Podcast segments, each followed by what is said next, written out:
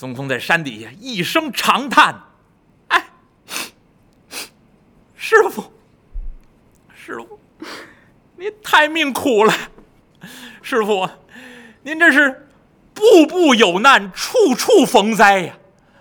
俺老孙为了您这取经大业，操碎了我这个六叶连肝肺、三毛七孔心呐！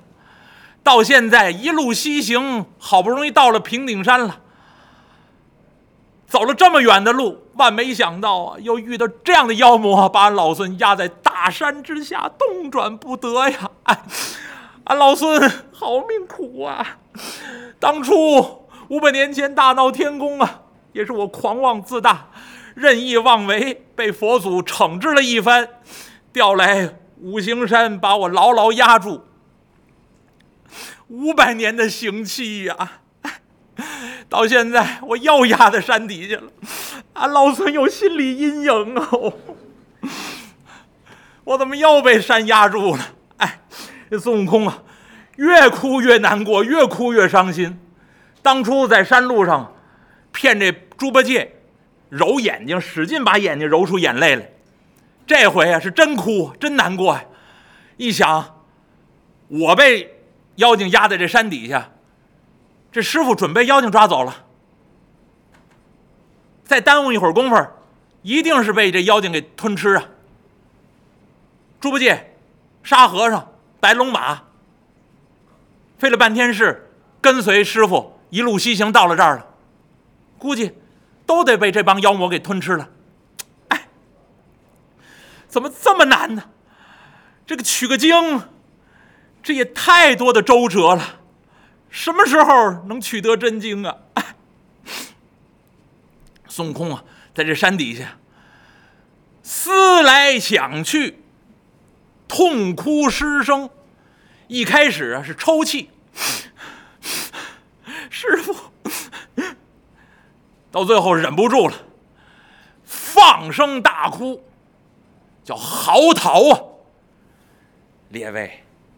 孙悟空平常说话都叽撩叽撩的，师傅，八戒，您想他在扯着脖子这么一哭，这声能好听得了吗？都嗷唠嗷唠的，从这山脚底下悠悠荡荡荡荡悠悠，滋儿滋儿的刺耳骨啊！孙悟空这一哭啊，这声音可太大了，尤其有这三座大山。这回声再一荡漾，可就惊动了几位神仙。孙悟空这一哭，惊动哪几位神仙呢？首先呀，这三座大山，荡方的山神土地都待不住了，在半悬空中啊就现了身了。这几位按住云头，半云半雾，你看看我，我看看你，谁也没见过谁。为什么？荡方的。山神土地呀，这叫基层领导，就跟那个居委会主任大概一个意思，各管一片儿。平常也没凑过头，也没开过会，这彼此之间呢，谁也没见过谁。这几位在半悬空中一看，你瞧瞧我，我瞧瞧你，谁也不认识。啊，这须弥山呢？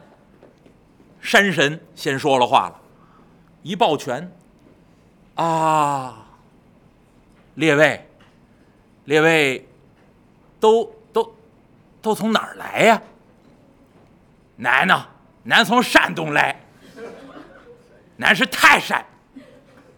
须弥山一听，嚯，哦，您是泰山的山神，哎呀，失敬失敬，哦，您从山东来，挺远，啊，那您从？峨眉山呢？那甭问，您是四川的，嚯！您您四川峨眉山也到这儿来了？哎，好耍子，吹的哥老子上气不接下气哟！泰山、峨眉山的这山神土地一抱拳，那意思您从哪儿来？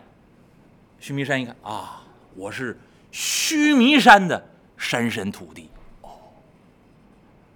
各自抱拳施礼，谁也没见过谁。这回见了面了，有在东边，有在西边，有在中央的。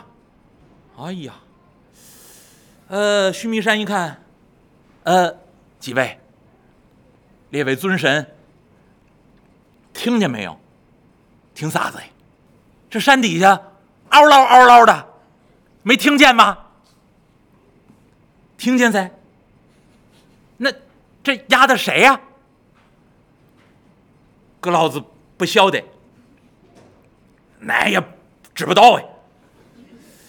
这须弥山一听，嚯，这都什么味儿？这都是啊，那那不知道是谁，那咱们就把他压住了。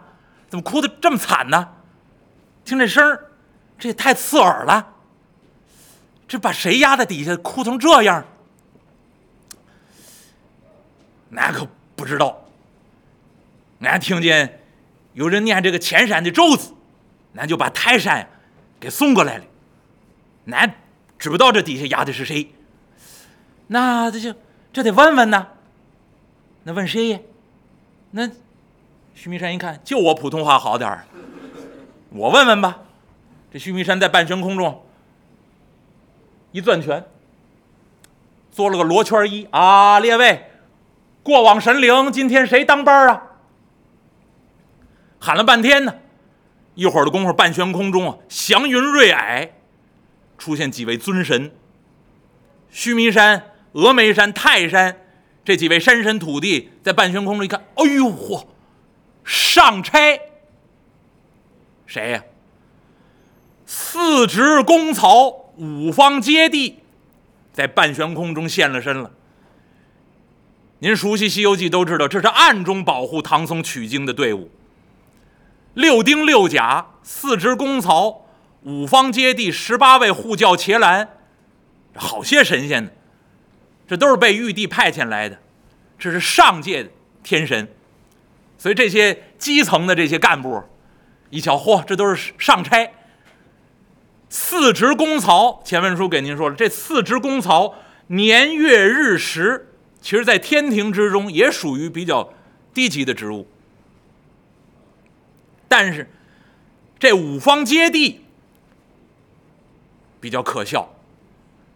前文书给您说这个《心经》的时候，曾经解释过，乌巢禅师受这个《心经》，鄙人还在这儿和大家呢一起合合着背过这《心经》。另外呢，讲解过一点点，这《心经》后面有几句咒语。当初讲这个《心经》的时候，跟诸位解释，当时梵文音译，玄奘法师直接把它音译过来，按照汉字写，就是“揭谛揭谛婆罗揭谛婆罗僧揭谛菩提萨婆诃”五句咒语，前面四句都有“揭谛”。那，所以后来呢，这个《西游记》里面编这个神呢，包括中国民间编这个护法神，编了这么五位。这五位护法神呢，叫五方揭谛。可是您要看呢，我为什么说编这名字比较可笑呢？您要说五方揭谛，既然说出方来了，那让人一想呢，就是东西南北中了。东方、西方、南方、北方、中央，五方，那合理。那东方揭谛、南方揭谛、西方揭谛，这这讲得通。他既既然编出五方揭谛来了，可是您要仔细问呢。这五方揭谛到底是谁？瞎编了，怎么着呢？婆罗揭谛，啊，婆罗僧揭谛，摩诃揭谛，摩诃就是大嘛，也是梵文翻译过来就大揭谛。实在再没没别的编了，因为心经里面就这几句咒语：揭谛揭谛，婆罗揭谛，婆罗僧揭谛，菩提萨婆诃。前头俩揭谛还是重复，那怎么办呢？编出一个摩诃揭谛来就够可笑的了。这大接地，那怎么办呢？在前头再加俩，把那前头那接地接地呢，加一个金头接地，这边加一银头接地，就跟这金角大王、银角大王编这一样。所以最后编出来这么五位接地神，其实呢完全没有，完全是从《心经》的咒语里面变化而来。而且前文书给您解释过，这个接地按照梵文念，当初应该不念接地。我当时讲《心经》的时候，也跟诸位。朋友探讨过，就是当初我看到这个《心经》的时候，第一次接触《心经》就是《西游记》。那包括在座有好多朋友听鄙人说书，那，好像也是从《西游记》里面接触心经，而且有人听了我在《西游记》里面讲心经之后，那个或者背心经之后，也开始发愿背心经，这这是极大功德，随喜诸位。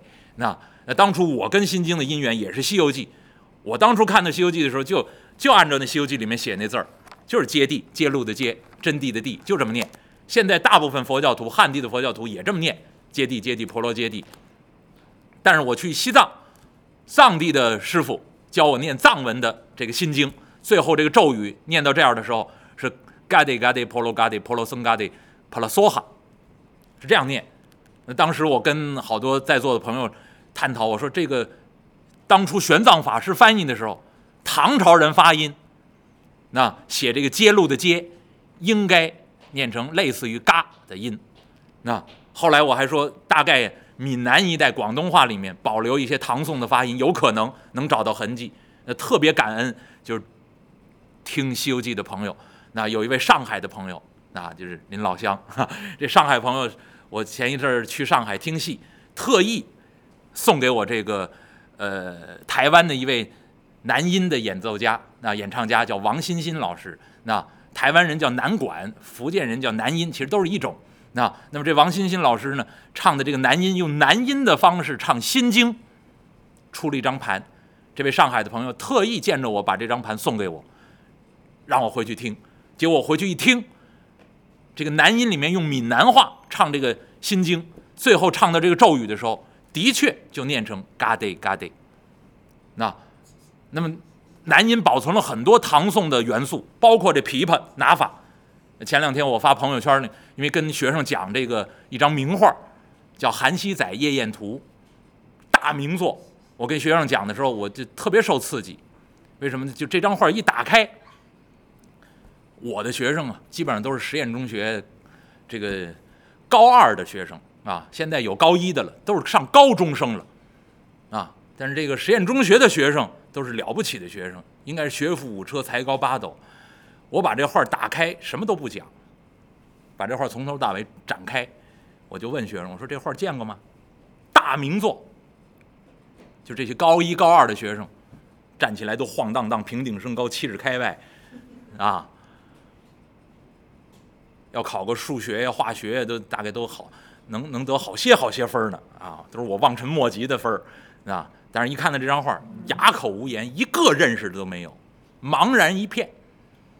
这是中国文化的失落之处，啊，知道中国名画吗？知道，知道什么？知道《清明上河图》，就跟前一阵那个故宫博物院办这展览一样，《清明上河图》那展，赛跑着看，排十个小时看，《清明上河图》一撤，换冯承素的那个摹本《兰亭序》了，不用排队了，你也不不用排十个小时、八个小时都不用了，没人了。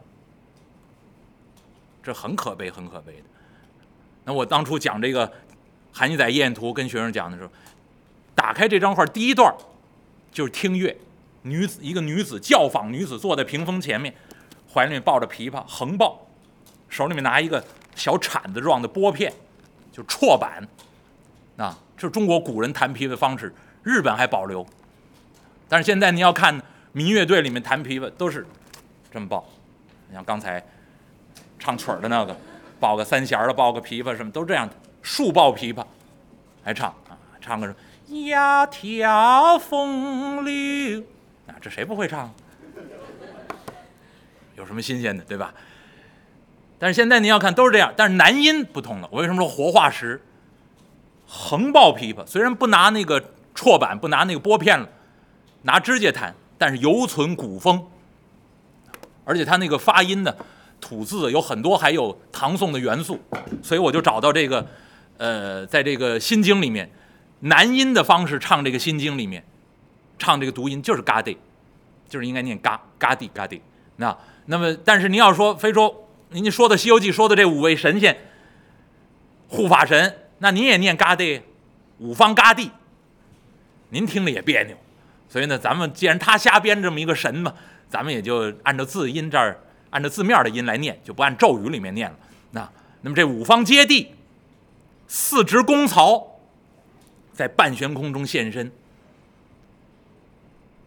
这几位山神土地一看，一抱拳啊，上差，哎呀，几位上差，呃，敢问几位上差，我们把谁压在山底下了？四只公草五方接地，站在半悬空中，用手一指啊，汝等好大的胆量！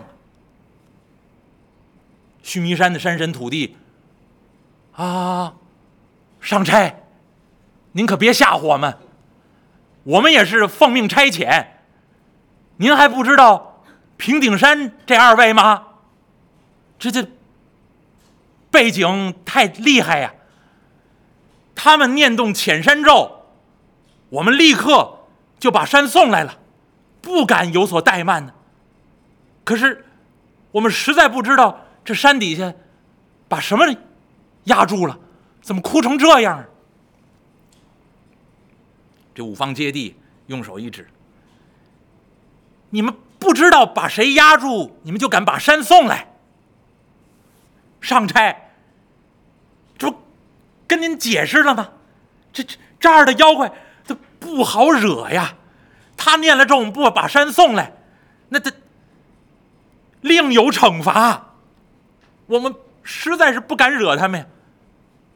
几位上差，别让我们着急。这底下压的谁呀？谁？哼！这动静你听不出来吗？你仔细听听，这我听着这叽撩叽撩的，这声怪刺耳的，这实在没听过。这是谁呀？我告诉你们说，今天出来没看黄历吧？你们要倒霉，你们信吗？这山底下，五百年前大闹天宫，有个齐天大圣，姓孙名悟空，后来皈依三宝，保着大唐圣僧前往西天拜佛取经。他师傅给他起了个别号，叫做行者，认识吗？谁？商差，您，您可别吓唬我们。您说我们把谁压住了？干嘛吓成这样啊？你刚才不是说害怕那个念动潜山咒那个吗？现在啊，你山底下，孙悟空。孙大圣在底下，哎呦，呵，实在不知道啊，上差老爷指条明路吧。哼，得亏是我们在这儿，放心吧，我给你指条明路。你呀，得把这山呢移开，让这位大圣爷爷赶紧出来。是是是是是。哎，几位上差，那您您稍待，您稍待，我我我们这就把山遣走，立刻把大圣放了。别介，别介，别着急，别着急。好几千年的修行怎么这么毛躁呢？听我把话说完了。你们呢是得把山遣走，把大圣放出来，可不能马上把他放出来，啊，还得压着，压时间长了，出来。跟我们过意不去，我们几个就说是您的主意，别说是我的主意。我告诉你们，现在不要马上放出来。你要现在不容分说，马上把山遣走，把这位大圣爷爷放了出来。这位大圣爷爷脾气可不好，他又噌嘣一下蹦出来，他可有样宝贝，他耳朵眼里头有个定海神针铁。据说分量可不轻，好像有一万多斤。他要把这玩意儿掏出来，不容分说。瞧见你们，给你们几棍儿，我们可不管。这几位山神土地啊，别去，别去，这这不容分说，把他放出来，他还打我们，这哪有天理？五方揭谛一看，你跟谁讲天理？你跟他讲天理，他都闹天宫的人，你跟他讲什么天理？你只要把他放出来，他瞧见是你们，荡方山神土地，立刻拿棍子就帮啊。所以不能马上放出来，先礼呀后兵。咱们先把丑话先说在前头，在山外头呢，先冲他喊话，把该说的都说了。不知者不怪罪。你先把这恩赦讨下来，然后再把山遣走。这大圣呢，现在皈依三宝了，不胡来。他要说饶了你了，你们把山遣走，他出来就不打了。哎呀，啊多谢上斋指引一条明路啊！四只公草五方揭谛，暗自隐去。这三座山，荡方山神土地，在半悬空中啊，按下云头，来到山脚下。大圣，大圣，隔着山石，冲这山底下直喊话。别看孙悟空在底下压着，好久没听见人喊大圣了，脖子不由得往上这么一抬，还是抬不起来。什么人在山外呼唤本大圣？打算面见本大圣，有何贵干呢？这几位山神土地一听，呵，谱还不小，还打算面见你。我们要不把山遣走，你出得来吗？啊，大圣，大圣，哎呀，我等。是这三座大山的山神土地，被这妖魔呀喊了遣山咒，不明所以呀，只得把山调遣过来。不知道这妖魔对付的是您呐。要知道是您，天大的胆子也不敢把山遣来呀。大圣，有道是，不知者不怪罪。大圣。我们实在不知，您可千万不要怪罪我呀！孙悟空在底下哦，我当谁在外头要面见我呢？原来是山神土地。孙悟空一听这个气，呵，行啊，赶紧把山遣走，俺老孙出来，绝不难为你们。不知者不怪罪，俺老孙呢，明这个事理，你们三个。赶紧把山调走！哎，是是是是是是是，这几位山神土地讨下恩赦来了。孙悟空不会怪罪了。